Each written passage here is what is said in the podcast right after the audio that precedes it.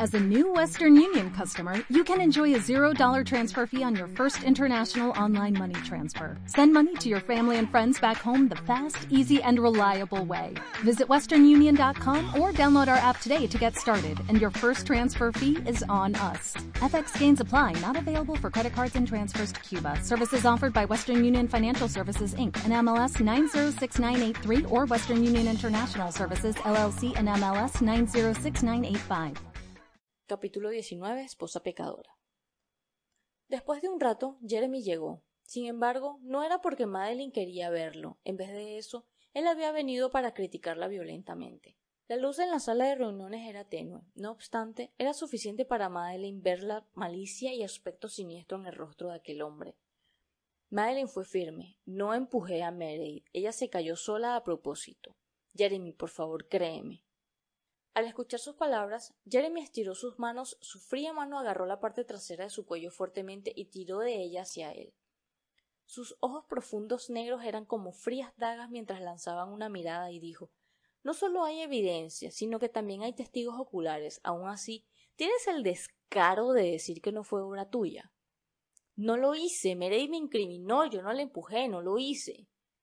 Madeline estaba teniendo una crisis emocional. Continuó enfatizando la verdad con la esperanza de que ese hombre le creyera.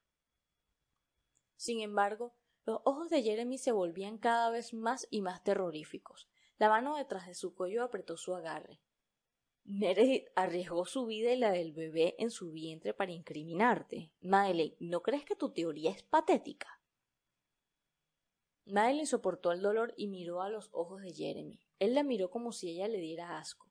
El bebé en su vientre no es Cállate. Antes de que Madeline pudiera terminar, ella fue interrumpida de forma grosera por Jeremy. Jeremy se puso rojo de la ira cuando empujó a Madeline. Madeline estaba esposada y no podía apoyarse ella misma, así que ella cayó al suelo y un dolor debilitante se disparó en su vientre.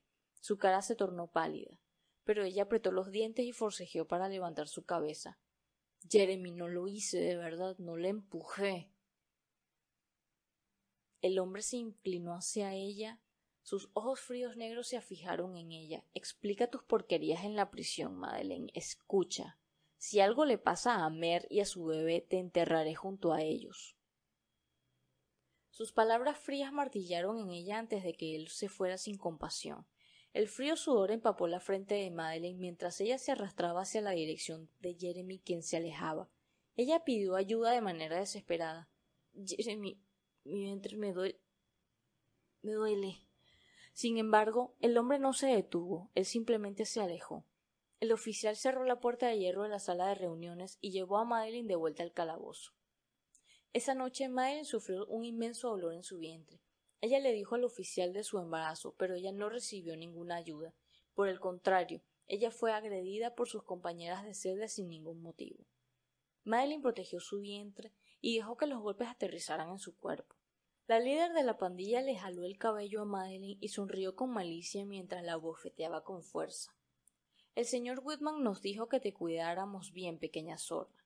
¿Quién te mandó a acosar a su amada mujer? La sangre en el cuerpo de Madeline se tornó fría. Este era el cuidado que Jeremy le había dado. Ella ni siquiera había empezado a imaginarse la crueldad de Jeremy.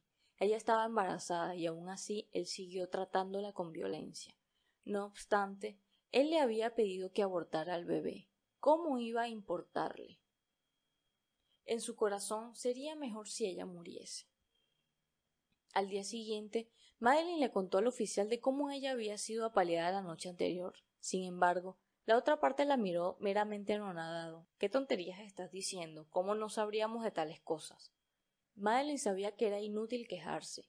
Nadie podía permitirse meterse con Jeremy en Glendale. Su corazón estaba frío y ella estaba desesperada mientras miraba la celda oscura. A través de su visión que había sido nublada por las lágrimas, ella vio las escenas en su memoria. Jeremy, dijiste que me protegerías por siempre.